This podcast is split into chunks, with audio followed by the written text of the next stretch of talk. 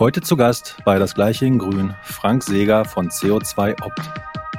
Wir gucken uns halt die Fahrzeuge über 7,5 Tonnen an, also sowohl die Zugmaschine als auch hinten der Trailer. Und da gibt es in Europa über 7000 verschiedene Reifen. Und jeder Reifen hat ja unterschiedliche Charakteristika.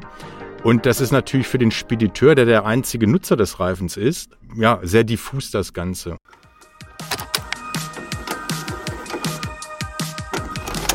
Meine sehr geehrten Damen und Herren, liebe Rundfunkhörer, ein herzliches Willkommen zu Das Gleiche in Grün, moderiert von Moritz und Timo.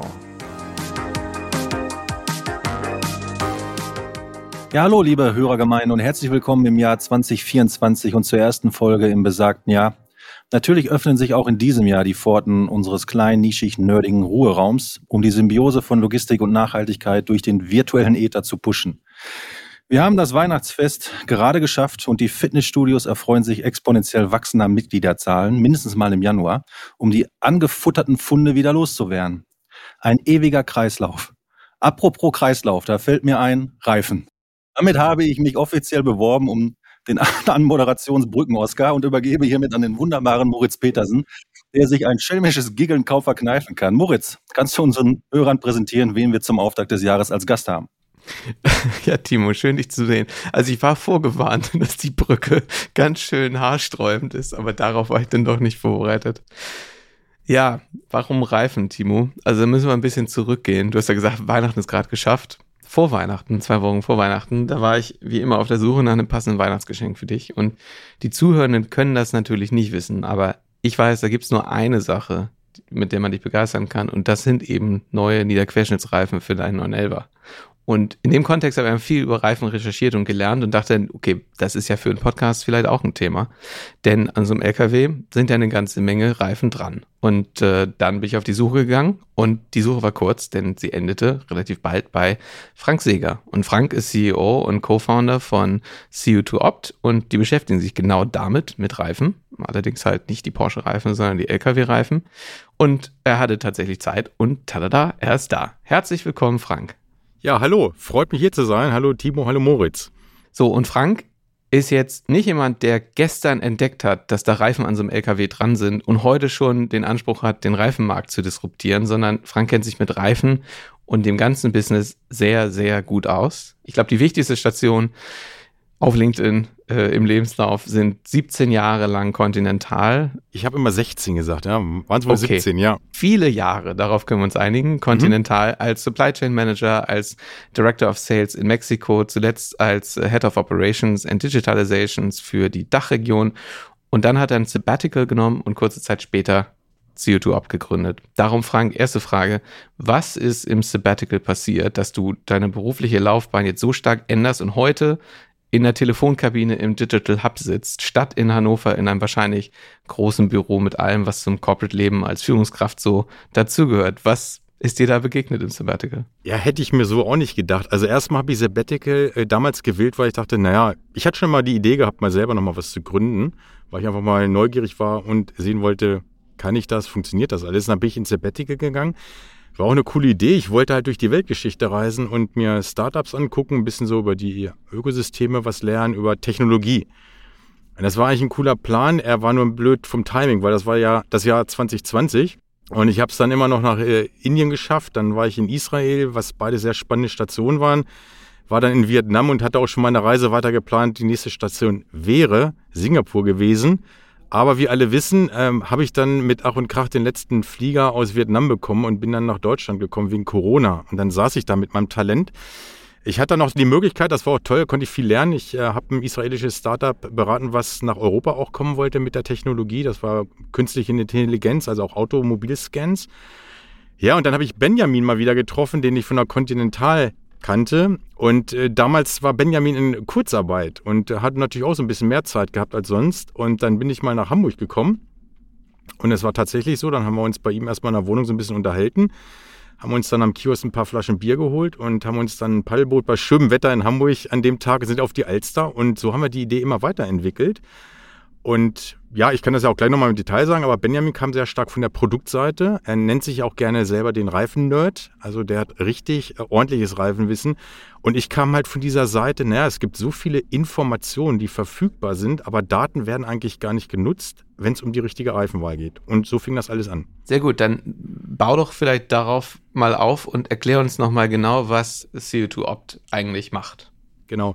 Ja, fangen wir mal an. Also es gibt äh, in Europa alleine im Bereich schwere Nutzfahrzeuge, wir gucken uns halt die Fahrzeuge über siebeneinhalb Tonnen an, also sowohl die Zugmaschine als auch hinten der Trailer. Und da gibt es in Europa über 7000 verschiedene Reifen. Und jeder Reifen hat ja unterschiedliche Charakteristika. Und das ist natürlich für den Spediteur, der der einzige Nutzer des Reifens ist, ja, sehr diffus das Ganze. Und es gibt wirklich richtig tolle Produkte, nur oftmals landen doch wieder die gleichen Reifen oder auch die falschen Reifen auf den Achsen, weil die nicht zum Einsatzprofil des Fahrzeuges passen.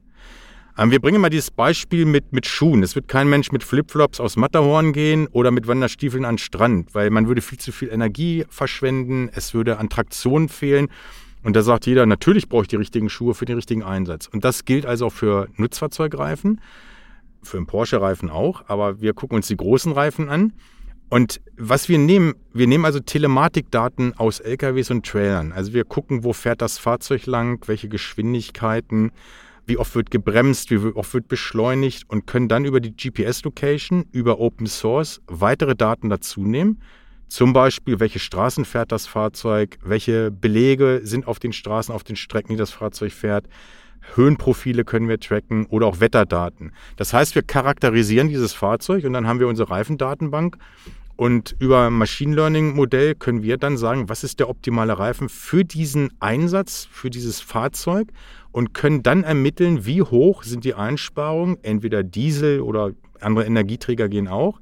Aber gerade beim Diesel ist es ja interessant, ich kann über die optimale Reifenwahl deutliche Reduzierung beim Kraftstoff realisieren, bis zu 10 Prozent. Und das Schöne ist, gleichzeitig dann halt auch 10% CO2-Emissionen zu reduzieren. Und das ist das Charmante an unserer Lösung. Der Spediteur kann Geld sparen und tut gleichzeitig was Gutes für die Umwelt. Mhm. Kannst du vielleicht auch jetzt gleich nochmal zu Beginn das Problem, was ihr zu lösen versucht, auch nochmal ein bisschen äh, beschreiben? Kann man da irgendwie äh, schon sagen, dass bei Zugmaschinen beispielsweise die Hälfte der LKWs mit falschen Reifen durch die Gegend fahren und vielleicht bei Trailer genauso? Oder gibt es da schon irgendwo also so, so beschreibende äh, Fakten einfach, wie groß dieses Problem eigentlich ist? Das ist ein sehr guter äh, Punkt, Timo. Also wir haben am Anfang mal so gesagt, na, das, wir sehen das schon so bei über 50 Prozent der Fahrzeuge, aber das war halt auch noch nicht so richtig belastbar. Was sehr interessant ist, wir bringen ja unheimlich viel Transparenz rein. Also neben diesen Einsparungen können wir immer gucken, welcher Reifen ist wo verbaut und wie ist die Laufleistung des Reifens. Und wir können auch heute schon vorhersagen, wann muss dieser Reifen voraussichtlich gewechselt werden. Und das Interessante ist mit den Spediteuren, mit denen wir sprechen, man hat ja immer so ein Bauchgefühl, dann fragt man ja, wie fahren denn so deine Fahrzeuge? Und man ist doch wieder überrascht, wie oft auch ein Inhaber eines Fuhrparks daneben liegt. Ne, vielleicht, vielleicht ist es auch mal so, dass ein Fahrzeug vielleicht mal eine Woche in einem anderen Einsatz ist. Oder wir haben auch schon viele Fälle gehabt, wo die Kilometerleistung eines Fahrzeuges oder die Entfernung des Fahrzeuges äh, waren dann unter 50 Kilometer. Da sagt man ja normalerweise, ja gut, das ist ja typischer Regionaleinsatz. Aber diese Fahrzeuge sind einmal auf die Autobahn raufgefahren und einmal wieder runter. Ne, einfach von äh, Kunde, Zulieferer, von den Locations. Und äh, dann war es ein klassischer Fernverkehr und dann haben wir dann andere Reifen empfohlen. Die wurden dann auch verbaut. Und darüber kann man dann viel Kraftstoff einsparen und CO2-Emissionen. Also wir bringen auch viel Transparenz rein und viele Insights, um wirklich zu gucken, liegt die, ist die Reifenwahl richtig oder falsch. Äh, natürlich gibt es auch Fälle, wo wir sagen, hey, da haben wir nichts zu verbessern. Aber in vielen Fällen sehen wir schon immer noch Einsparpotenziale. Ich würde gerne einen Schritt zurückgehen, denn das Beispiel mit Timos Porsche, das war natürlich Quatsch. Jeder weiß, Timo fährt Maserati. Ja. Aufgrund des äh, fürstlichen Podcast-Gehalt, was uns Andreas Löwe immer zum Ende des Monats überweist. Aber ich habe tatsächlich Reifen gekauft im Dezember für mein sehr altes, ganz normales Auto. Und das hat mich schon massiv überfordert, weil das habe ich noch nie gemacht. Die sehen alle gleich aus. Da gibt es dann Testberichte, die man sich dann so anguckt. Ganz, ganz große Preisunterschiede gib uns vielleicht so ein bisschen Insights über Reifen im Lkw-Sektor allgemein. Also vielleicht fangen wir mit der einfachen Frage an, der Abzählfrage, wie viel sind denn an so einem durchschnittlichen Zugfahrzeug dran oder beim Trailer? Wie lange halten die? Was kosten die? Ja, es ist ja immer so, gerade äh, an, an, Hochschulen lernt man ja mal, it depends. Ne? Also es gibt verschiedenste Fahrzeugkombinationen und, und Zusammensetzungen. Also was sehr, sehr häufig ist, ist diese Konstellation, ich habe vorne eine Zugmaschine mit sechs Reifen und gerade was man so auf der Autobahn sieht, diese, diese Volumentransporte, dann wird halt hinten ein Sattelauflieger gezogen und der hat dann nochmal sechs Reifen hinten. Das Interessante bei Nutzfahrzeugreifen und im Übrigen, Moritz, da gibt es auch keine Reifentests, die gibt es wirklich nur bei Pkw, hm. wo man manchmal überrascht ist, warum dann gerade der Reifen gewonnen hat. Und deswegen haben wir da auch einen Mehrwert, dass wir wirklich sagen, wir bringen da auch die Transparenz rein, also auch was Laufleistung angeht. Es gibt drei wichtige Achspositionen. Es gibt den Lenkachsreifen, es gibt den Antriebsachsreifen vorne auf der Zugmaschine und dann gibt es hinten, nennt man ja auch immer gerne die Nachlaufachsen auf dem Trailer bei dieser Standardkonfiguration, auch einen Trailerreifen. Und das erhöht ja auch schon mal die Komplexität. Ich meine, jeder Reifen hat verschiedenste Eigenschaften. Und ich meine, zum Lenken brauche ich eigene Eigenschaften. Antrieb, glaube ich, ist noch am einfachsten zu verstehen, ähm, dass ich wirklich auch diese Antriebskräfte auf die Straße bringen muss. Und natürlich hinten auf dem Trailer ist es am besten, wenn der mit möglichst wenig Rollwiderstand wirklich nachläuft. Also das heißt, wenig Energie, die verbrannt wird. Und äh, da fängt es ja dann schon an, dass man da verschiedene Produkte einfach wählen muss.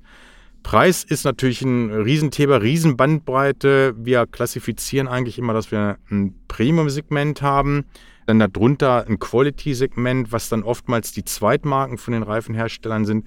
Und dann gibt es noch so das äh, sogenannte Budget-Segment. Das ist dann, sind viele Reifen, die auch aus Asien über die letzten Jahre nach Europa gekommen sind. Und man kann sagen, man muss immer gucken, in der Erstausrüstung bei Neufahrzeugen gibt es einen günstigeren Preis, weil die Hersteller immer versuchen, auf die Fahrzeuge zu kommen. Und im Ersatzmarkt würde ich aus heutiger Sicht, würde ich sagen, das liegt so zwischen, du kriegst die ersten Reifen für 300 Euro, das geht aber bis auf 800, 900 Euro.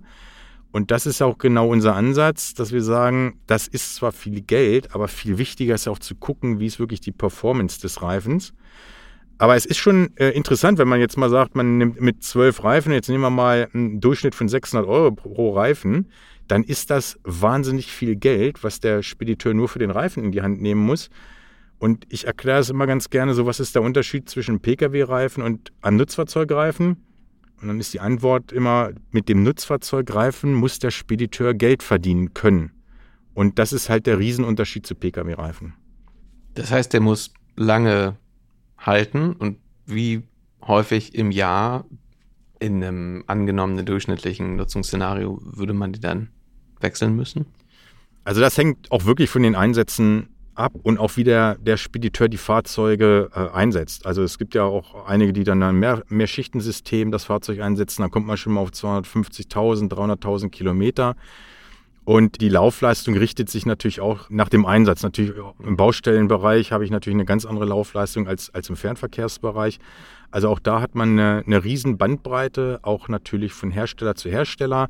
Und umso wichtiger ist es ja auch wirklich zu gucken, welcher Reifen gehört auch in welches Segment und auch Einsatzprofil. Also gibt viele Fälle, wo so alle anderthalb, alle durchaus zwei Jahre die Reifen äh, gewechselt werden. Und eine Sache, da sind wir schon so ein bisschen mal im Thema Nachhaltigkeit. Das Schöne bei Lkw-Reifen ist ja, ich kann die runterneuern. Das heißt, ich kann die Karkasse wiederverwenden und, und schone wichtige, wertvolle Ressourcen. Und ich kann einen Lkw-Reifen auch nachschneiden. Also wirklich, ich kann mehr Profiltiefe erzeugen dadurch, dass ich den nachschneide. Und das sind Sachen, die promoten wir halt auch bei uns auf der Plattform, weil wir fest davon überzeugt werden, wenn wir über Nachhaltigkeit reden, dann sollten wir es auch vernünftig tun. Wie werden denn heute solche Entscheidungen getroffen? Wie entscheidet ein Fuhrparkbetreiber, ich gehe mit dem Hersteller, mit dem Reifentyp oder mit dem? Sind das die schönsten Werbegeschenke oder ist am Ende häufig doch der Preis oder das, was drauf ist, machen wir wieder drauf? Oder was sind da deine Erfahrungen?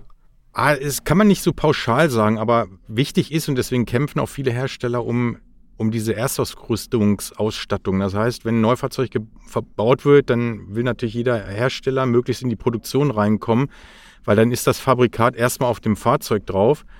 Und äh, wenn es keine Probleme damit gibt, die Laufleistung gut war, dann ist die Wahrscheinlichkeit natürlich höher, dass der Reifen im Ersatzmarkt auch wieder gekauft wird. Natürlich ist Preis heute nach wie vor ein großes Thema, dass die äh, sehr preissensitiv sind, die Kunden.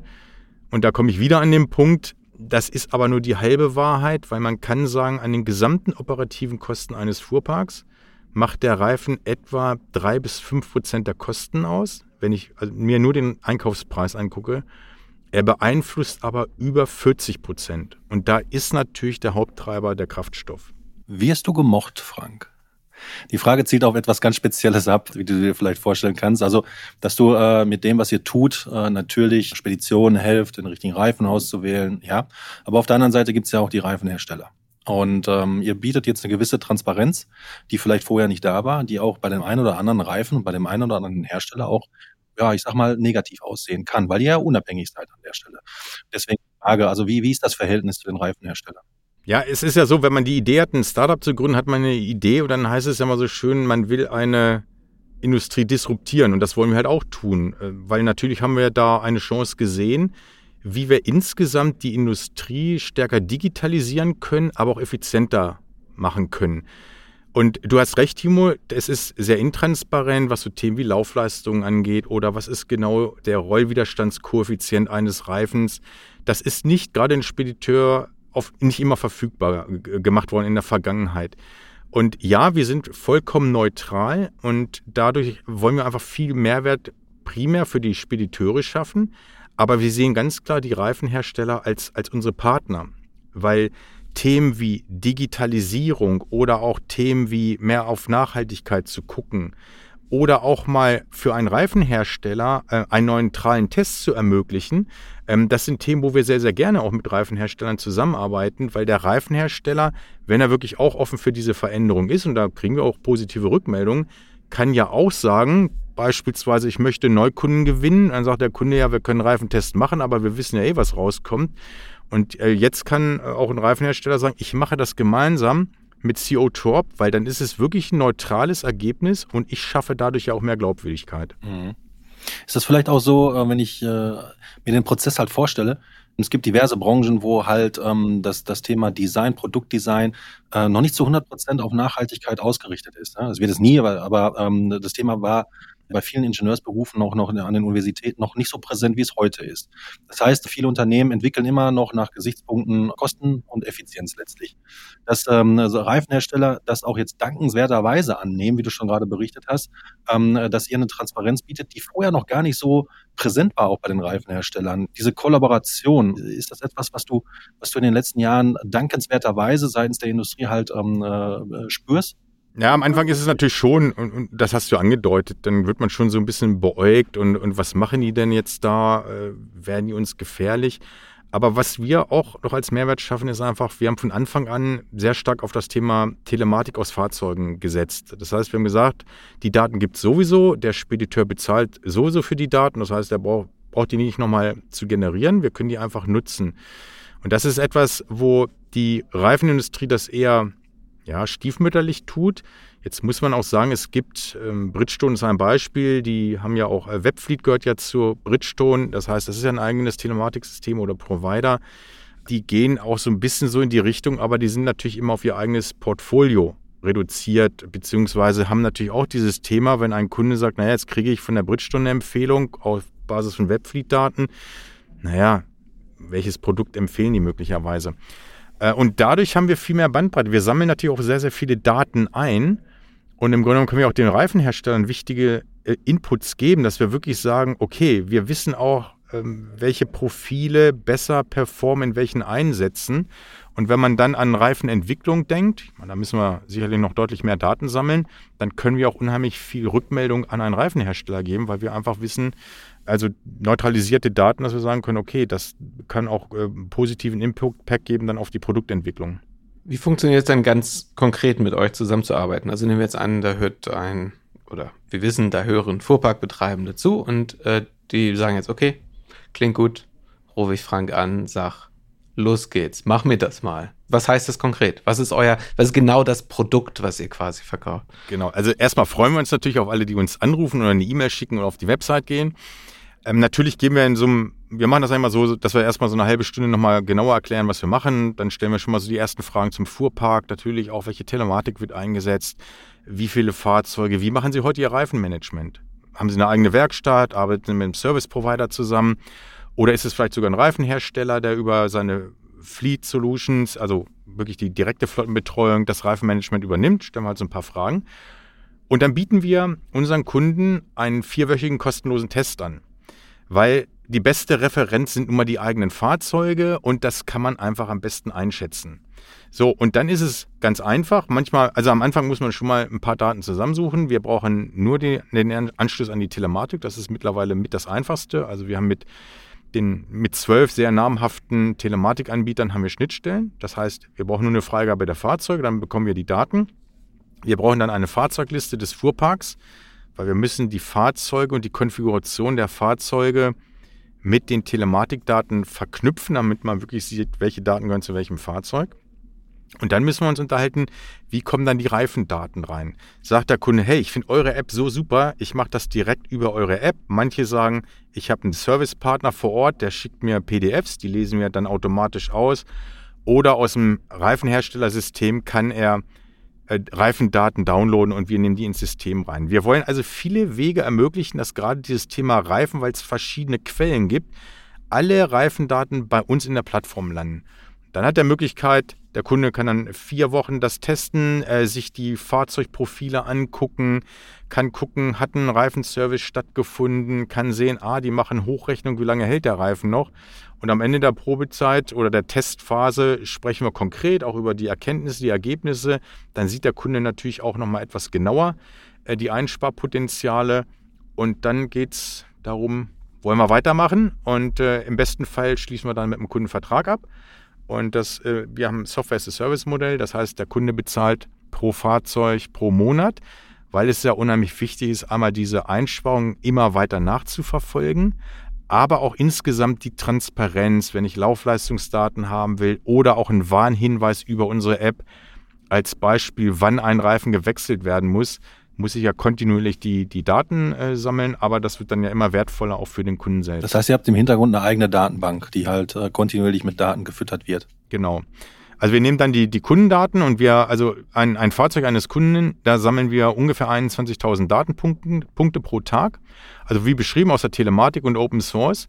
Und, und das matchen wir dann halt mit unserer äh, Reifendatenbank und die ist natürlich, das ist natürlich eine unserer wichtigsten Ressourcen. Das heißt, es sind alle Reifen drin die genauen Spezifikationen der Reifen und wir kriegen ja immer mehr Daten dann auch über die echte Laufleistung der Reifen. Das heißt also, ich äh, meinte auch speziell diese Reifendatenbank, die wird dann von euch gepflegt. Äh, wenn jetzt Bridgestone oder wer auch immer, Continental, äh, völlig egal, einen neuen Reifen auf den Markt wirft, dann habt ihr jetzt erstmal per se keine Daten, außer die, die der Hersteller halt veröffentlicht. Und das wird dann eben gegengematcht über die Zeit mit den Daten, die ihr von euren Kunden dann halt über die Zeit halt ähm, äh, sammelt.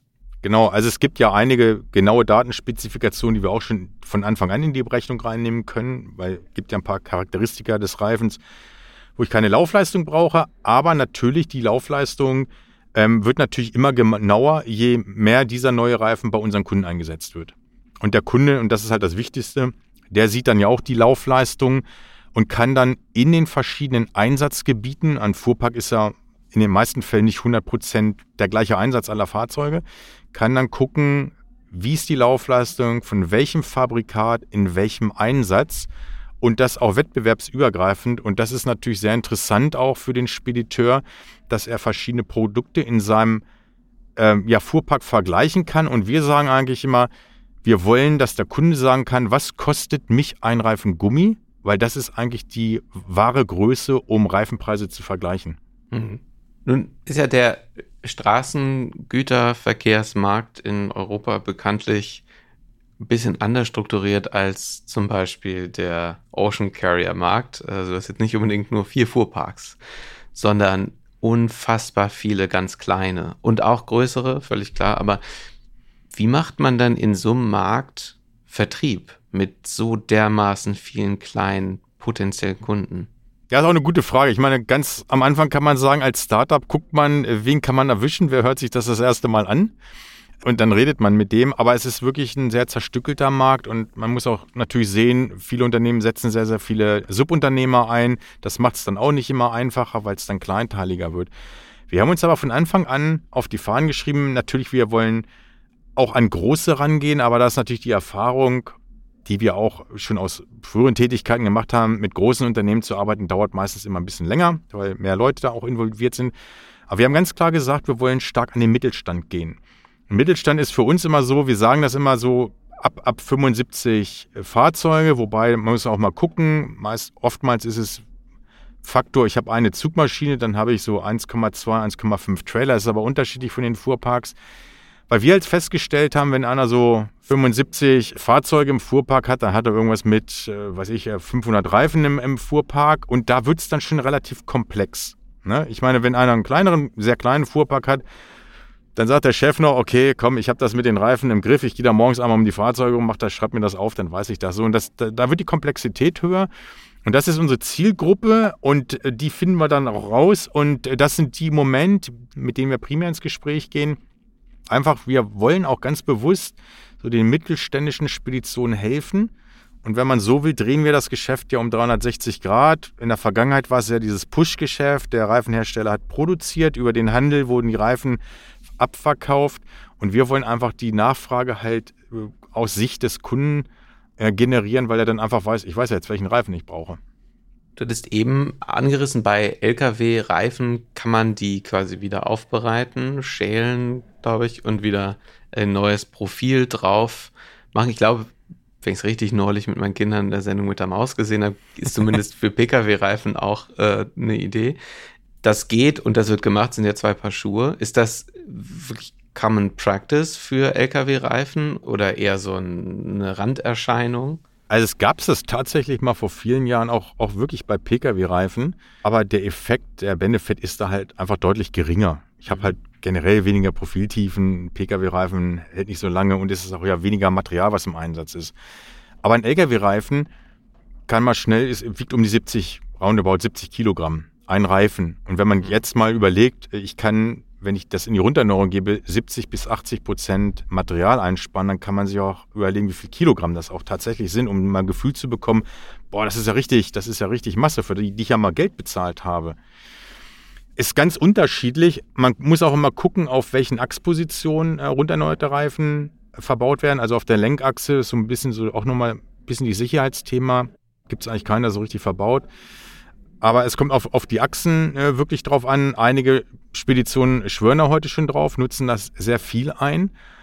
Es ist immer die Frage, ich glaube schon, das wird sich auch jetzt wirklich weiterentwickeln, weil ich meine, am Ende des Tages hören wir an jeder Ecke Nachhaltigkeit, Material schon.